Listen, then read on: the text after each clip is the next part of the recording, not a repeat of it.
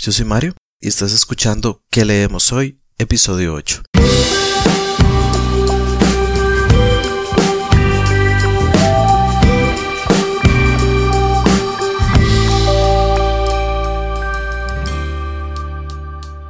Hola nuevamente, qué dicha que estás por acá. ¿Andas buscando recomendaciones sobre qué leer? Pues estás en el lugar indicado. Esto es ¿Qué leemos hoy? Un podcast sobre libros y recomendaciones de lectura. Yo soy Mario, en Twitter puedes encontrarme como arroba que leemos hoy CR. Este es el episodio número 8 y hoy romperemos reglas.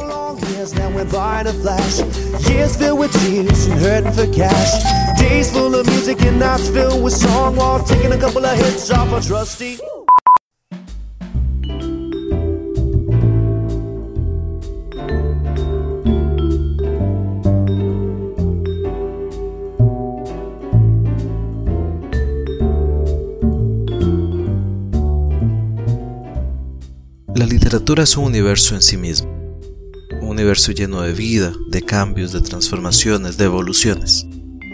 Algunos dirán entonces que también es un universo cargado de reglas.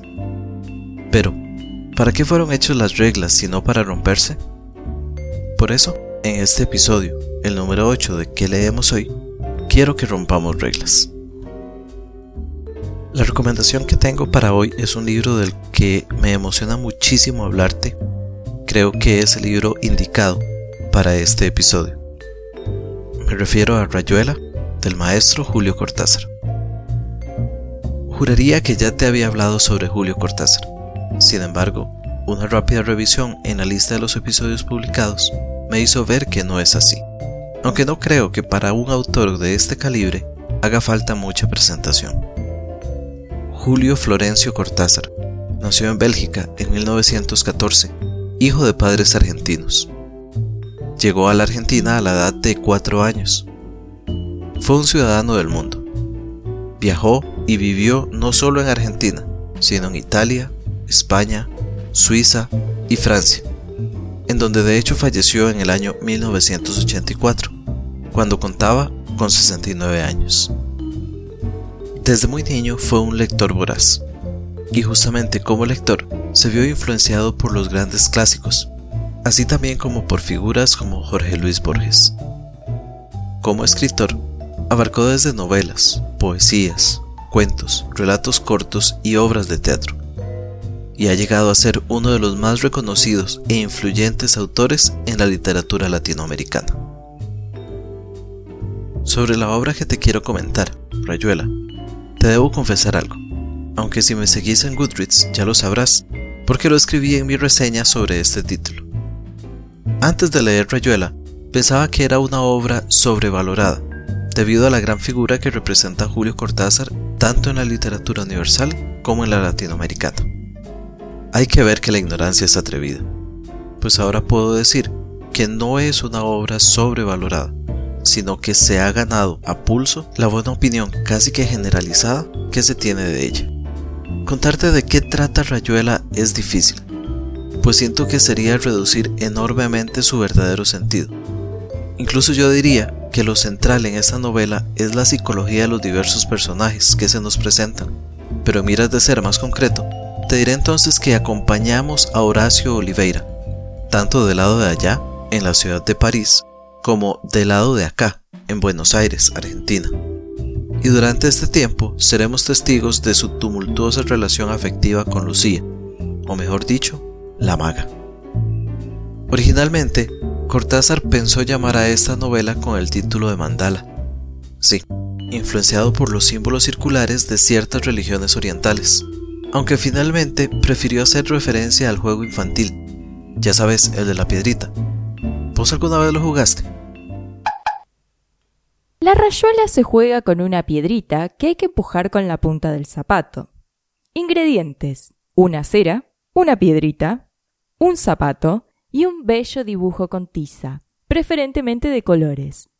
En lo alto está el cielo, abajo está la tierra. Es muy difícil llegar con la piedrita al cielo.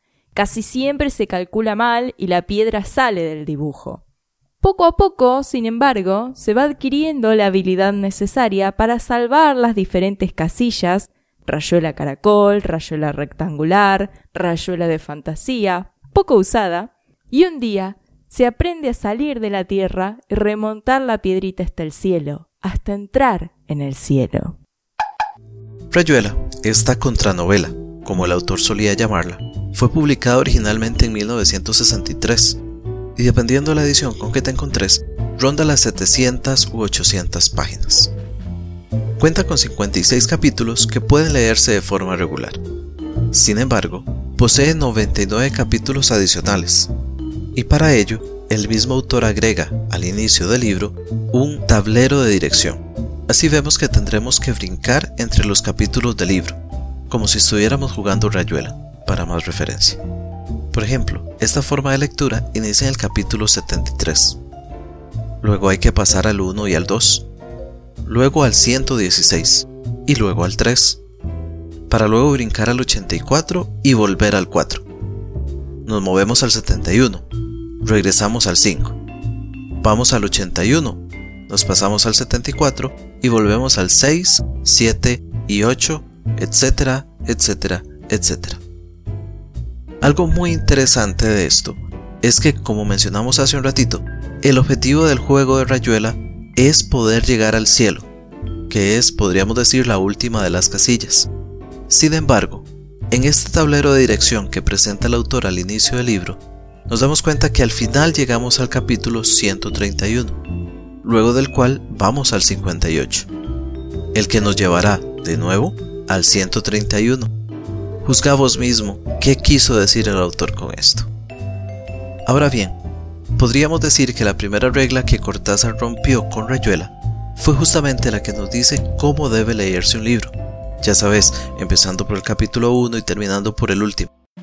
Sin embargo, esta ruptura de la linealidad no es el único experimento que hace Cortázar con Rayuela, sino que el autor experimenta de múltiples formas, y eso justamente es algo de lo que quiero comentarte hoy, porque recordá, hoy estamos rompiendo reglas.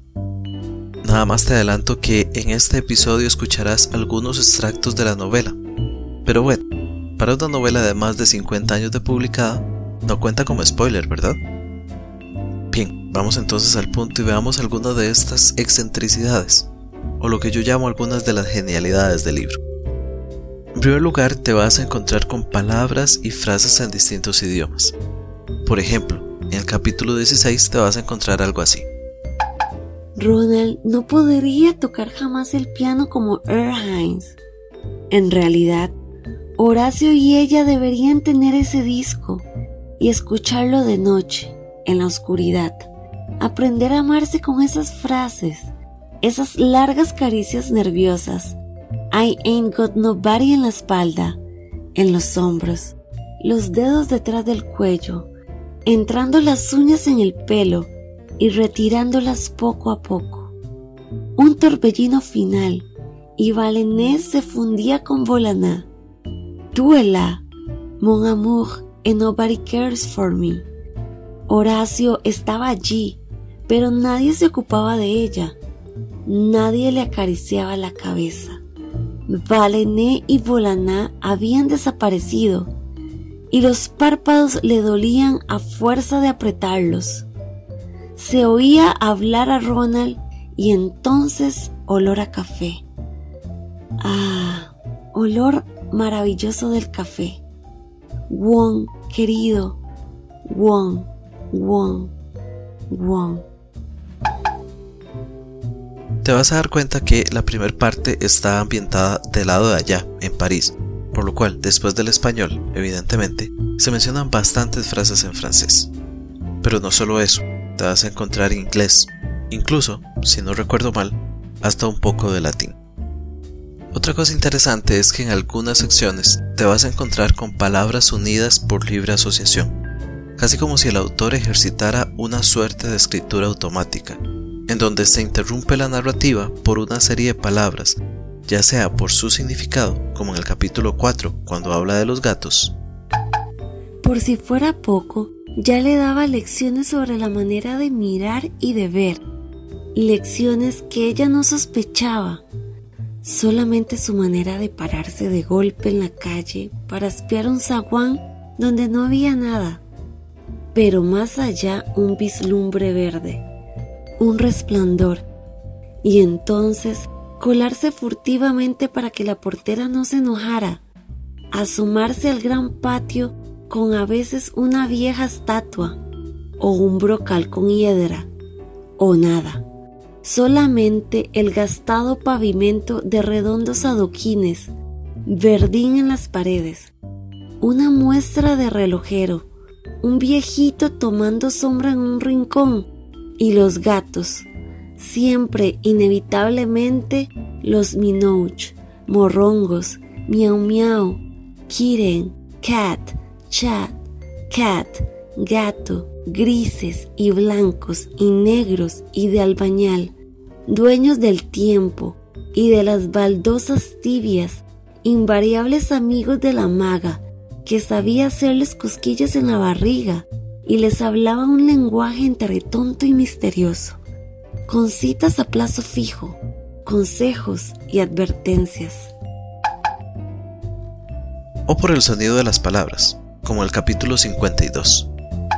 Si empezaba a tirar del ovillo, iba a salir una hebra de lana, metros de lana, lanada, lanarosis, lana turner, lana purna, la anatomía, la nata, la natalidad, la nacionalidad, la, la naturalidad, la lana, hasta la náusea, pero nunca el ovillo. Cortázar también rompe la linealidad de otra forma, no solo con los capítulos, sino que en una sección específica es capaz de contarnos en simultáneo hechos que están sucediendo simultáneamente, por medio de la alternancia en los renglones. Me explico. En el capítulo 34, las líneas pares nos cuentan cómo Oliveira está leyendo un extracto de un libro, y en las líneas impares se nos da la reproducción del libro en cuestión.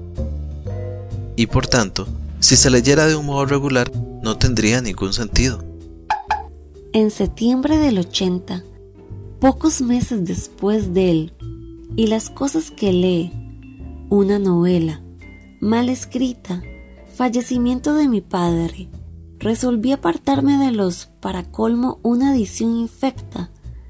Uno se pregunta negocios, cediéndolos a otra casa extractora de Jerez. ¿Cómo puede interesarle algo así? En cambio, si lees los renglones impares, te encontrás con esto. En septiembre del 80, pocos meses después del fallecimiento de mi padre, resolví apartarme de los negocios, cediéndolos a otra casa extractora de Jerez. Y las líneas pares. Y las cosas que lee, una novela mal escrita, para colmo una edición infecta. Uno se pregunta, ¿cómo puede interesarle algo así?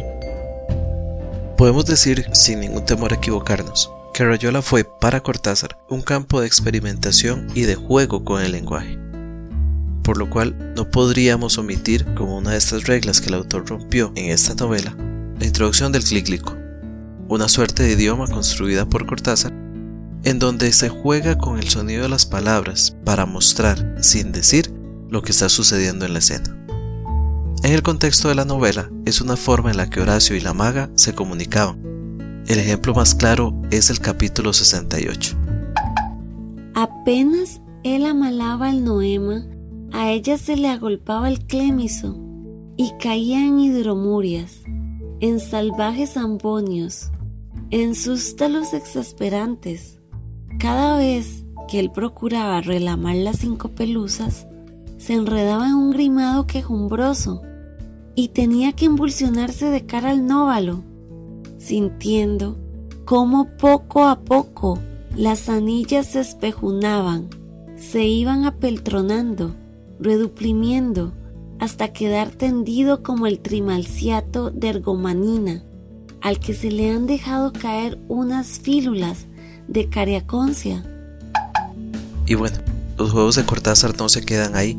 Podríamos seguir frases en donde prevalece una letra o un sonido citas de autores discretamente plasmadas en una sola unidad de significado y un largo etcétera de juegos y complicidades entre el autor y el lector, que no seguiré para no extender más de la cuenta el tiempo de este podcast.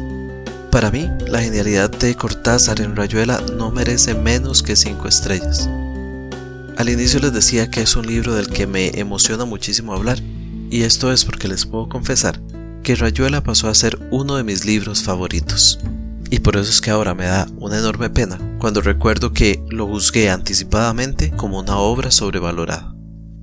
Una de las cosas que más me gustó fue tal vez notar cómo Julio Cortázar traza frases bellísimas en medio de su prosa, por lo cual se ha dicho de él que es un maestro de la prosa poética, porque lo hace con esa aparente facilidad que describe a los genios.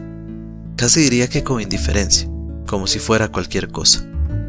Frases entrañables como Andábamos sin buscarnos, pero sabiendo que andábamos para encontrarnos. O esa otra que dice La esperanza le pertenece a la vida. Es la vida misma defendiéndose. O cuando expresa con el corazón rasgado Pobre amor, el que de pensamiento se alimenta. Oh mi amor, te extraño. Me dolece en la piel, en la garganta, cada vez que respiro es como si el vacío me entrara en el pecho donde ya no estás. ¿Y cómo podríamos omitir el maravilloso capítulo 7? Toco tu boca.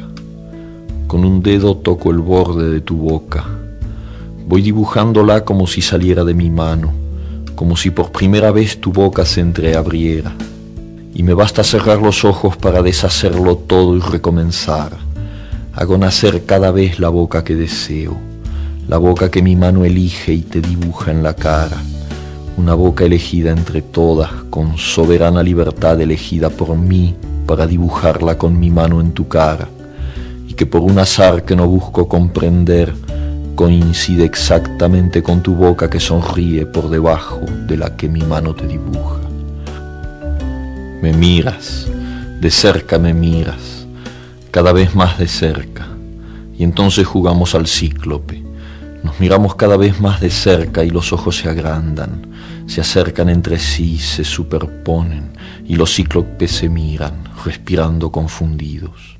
Las bocas se encuentran y luchan tibiamente, mordiéndose con los labios, apoyando apenas la lengua en los dientes, jugando en sus recintos donde un aire pesado va y viene con un perfume viejo y un silencio. Entonces mis manos buscan hundirse en tu pelo, acariciar lentamente la profundidad de tu pelo mientras nos besamos, como si tuviéramos la boca llena de flores o de peces, de movimientos vivos, de fragancia oscura. Y si nos mordemos el dolor es dulce, y si nos ahogamos en un breve y terrible absorber simultáneo del aliento, esa instantánea muerte es bella, y hay una sola saliva y un solo sabor a fruta madura y yo te siento temblar contra mí como una luna en el agua. Y bueno, si buscamos entonces un libro en el cual el autor rompa reglas en la literatura, para mí Rayuela es el mejor ejemplo que podríamos encontrar. Como bien sabes, en cada episodio te hablo de tres recomendaciones de lectura. Sin embargo, también te diste cuenta de que hoy me extendí hablándote de Rayuela, por lo cual yo también voy a romper reglas hoy. Este será el primer episodio de ¿Qué leemos hoy? en donde solo te dé una recomendación. Espero entonces que te haya gustado el formato de hoy, donde traté de destripar un poquitito más la obra en cuestión, dándote un poquito más de contenido sobre ella.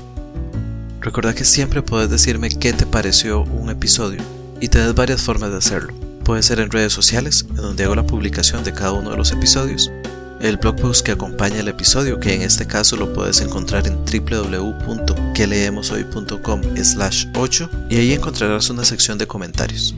O, si lo preferís, puedes enviarme un correo electrónico a info.queleemoshoy.com. Créeme que yo estaré encantado de poder conversar con vos.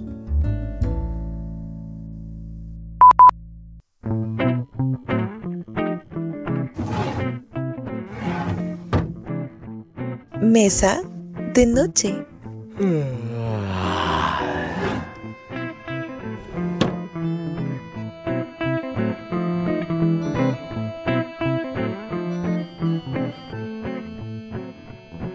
Todos los lectores empedernidos coincidimos en algo.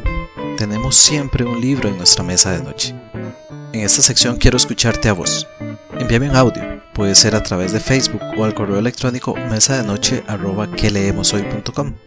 Y contame, tanto a mí como a todos los que nos escuchan, qué libro te estás leyendo en este momento. Y además, todo lo que vos quieras decir sobre él. Eso sí, para que todo lo disfrutemos más, evita cualquier spoiler.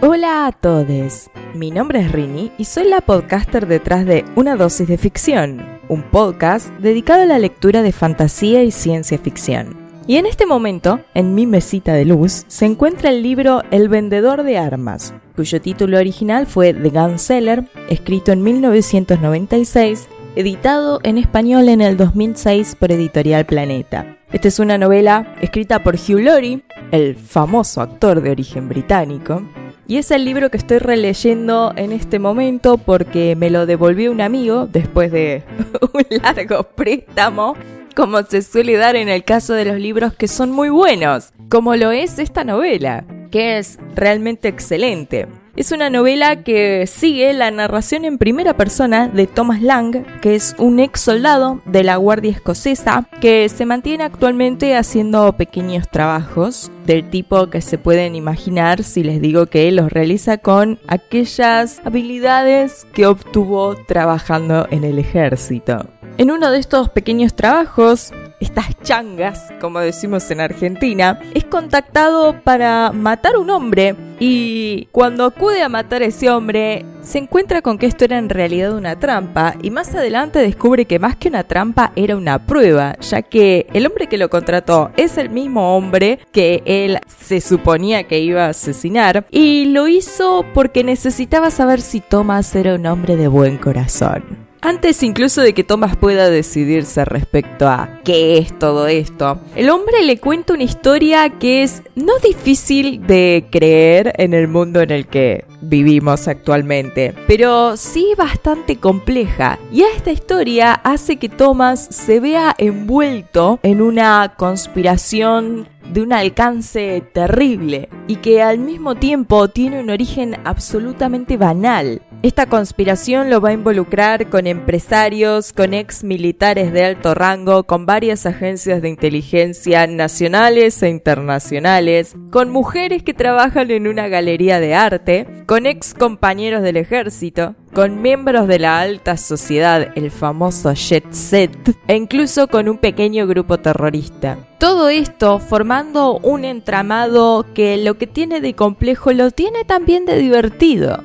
Esta es una novela que mezcla acción, intriga, características usuales del thriller y también algo de trabajo detectivesco y mucho de elementos de novelas de espías. Puede decirse que es una aproximación moderna a la novela negra, ya que toca algunos temas similares. Y la construcción de la voz narrativa tiene algo que es reminiscente a las construcciones de los detectives de las novelas del tipo hardboiled. Thomas Lang es indudablemente un hombre duro, rudo, que ha pasado por cosas difíciles y que tiene un montón de sutiles y pequeñas habilidades y experiencias que se relacionan con estas habilidades que lo hacen una persona muy interesante de seguir. Tiene también un código ético, una línea de conducta que tiene una relación con muchos personajes que hemos leído antes. Tiene incluso una sensibilidad que es muy peculiar se inscribe en una tradición y sin embargo le da un giro nuevo a esta tradición. Tiene una característica fundamental que es el enorme sentido del humor con el que se trabaja en esta novela. Thomas Lang es un hombre que ha hecho algunas cosas muy malas, como todas las personas en su línea de trabajo, y que tiene sin embargo un gran sentido del humor, un modo muy cáustico y al mismo tiempo sincero, terriblemente sincero de narrarnos sus circunstancias. La construcción del humor en este libro es muy inteligente, es realmente una de las mejores que yo jamás haya leído.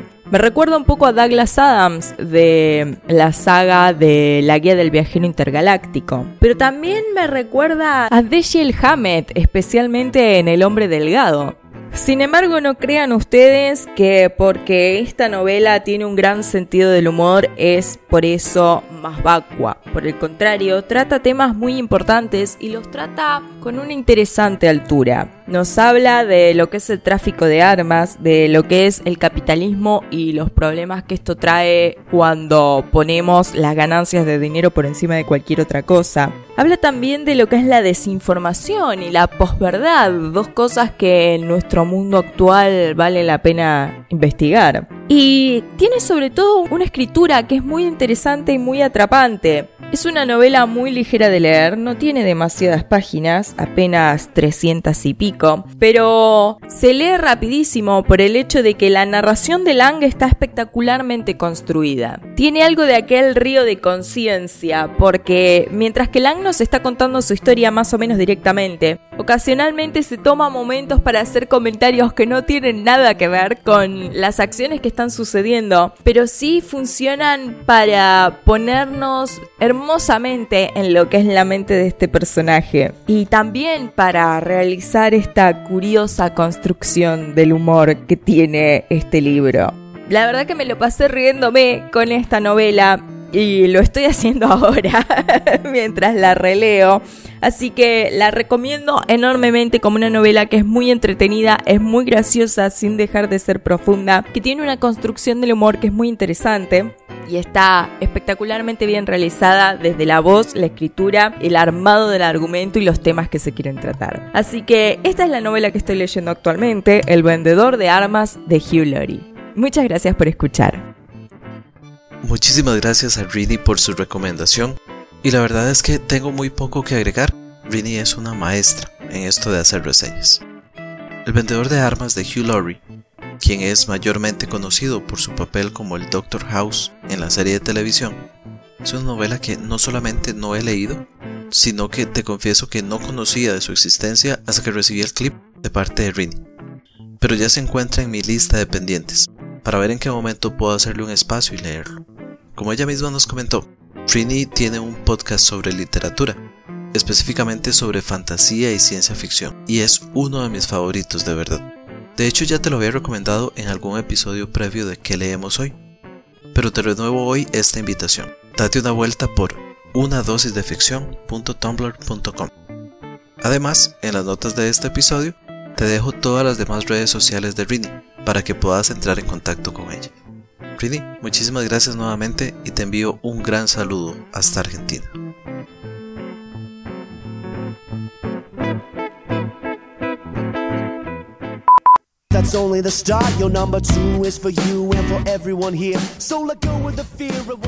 Este ha sido un episodio un tanto diferente, pero me ha gustado mucho. Yo espero sinceramente que a vos también te esté gustando. En este episodio pudiste escuchar una voz distinta, una voz invitada, además de la de Rin, en los diferentes extractos de Rayuela que te compartí. Y esa es la voz de mi querida amiga Jessie. Sobre ella podría decirte un montón de cosas, pero te diré que es una amante de los viajes, de la fotografía, de las culturas orientales y sobre todo es una amante de la vida, de romper reglas y de salirse de la zona de confort.